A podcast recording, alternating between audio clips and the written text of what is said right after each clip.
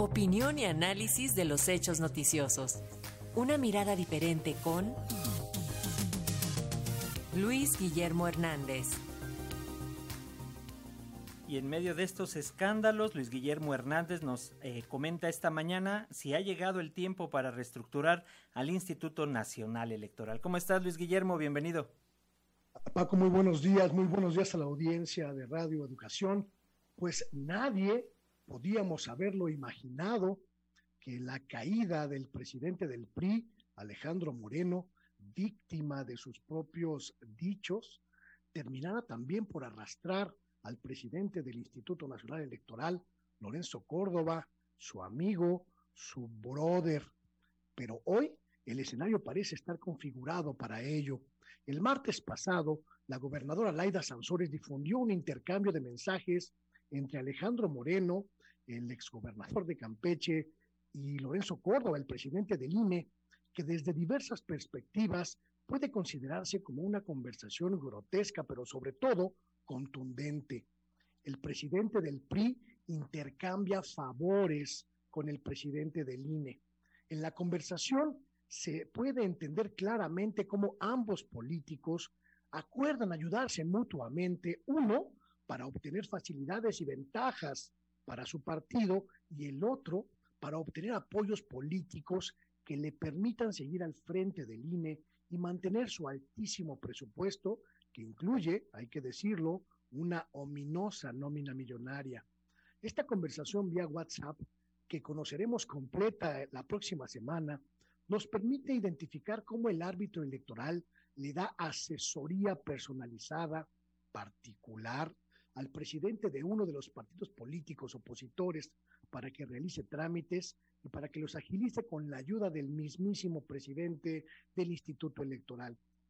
Estos mensajes, cuya autenticidad nadie ha puesto en entredicho, ni siquiera los personajes involucrados, revela una complicidad evidente, poco sana y nada parcial entre el presidente del partido y el presidente del INE, quien debería, por ley y por ética, mantenerse al margen de favorecer a algún partido bajo cualquier circunstancia. Este, este escándalo, pues ha abierto un frente crítico para el presidente del INE, quien ha sido, sido señalado incluso como orquestador o facilitador de los cambios estatutarios dentro del PRI que le permitieron a Alejandro Moreno mantenerse en la presidencia del partido. Pero el impacto más grave, el más delicado y quizá el más irreversible sea en la estatura moral del árbitro electoral. México puede confiar plenamente en un presidente del INE que asesora en privado a uno de los partidos políticos. ¿Es confiable un árbitro electoral que intercambia favores con uno de los contendientes en la disputa política? Pero sobre todo, ¿existen actos de esta o de otras naturalezas que aún no conocemos? La esencia del cargo del presidente del INE está totalmente cimentada en la honorabilidad probada y en la imparcialidad manifiesta de quien ostenta el cargo está totalmente ligada al juicio público sobre su probidad y la neutralidad de sus decisiones, de sus determinaciones.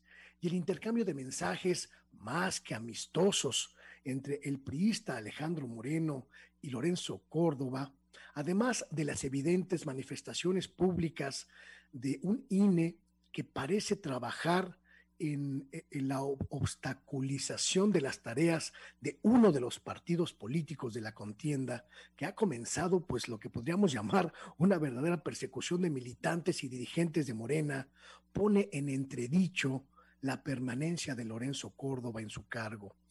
Si hay evidencias de parcialidad, de contubernio, de favoritismo o de intercambio de favores, simplemente se vuelve imposible que Lorenzo Córdoba siga siendo presidente del INE y quizá deba tomar una decisión pública y definitiva lo antes posible. El próximo martes, Cuando conozcamos el contenido completo de estas conversaciones en poder de la gobernadora Laida Sansores, quizá ya sea demasiado tarde para salvaguardar la integridad del INE como una institución imparcial, neutral y ciudadana. Irónicamente, sin que nadie lo esperara, Alejandro Moreno, Alito, su amigo, habría arrastrado al árbitro electoral Lorenzo Córdoba en su lamentable caída. Este es mi comentario. Muy buenos días. Muy buenos días, Luis Guillermo Hernández. Como siempre, muchísimas gracias y nos escuchamos la próxima semana. Hasta pronto, gracias. Gracias, Luis.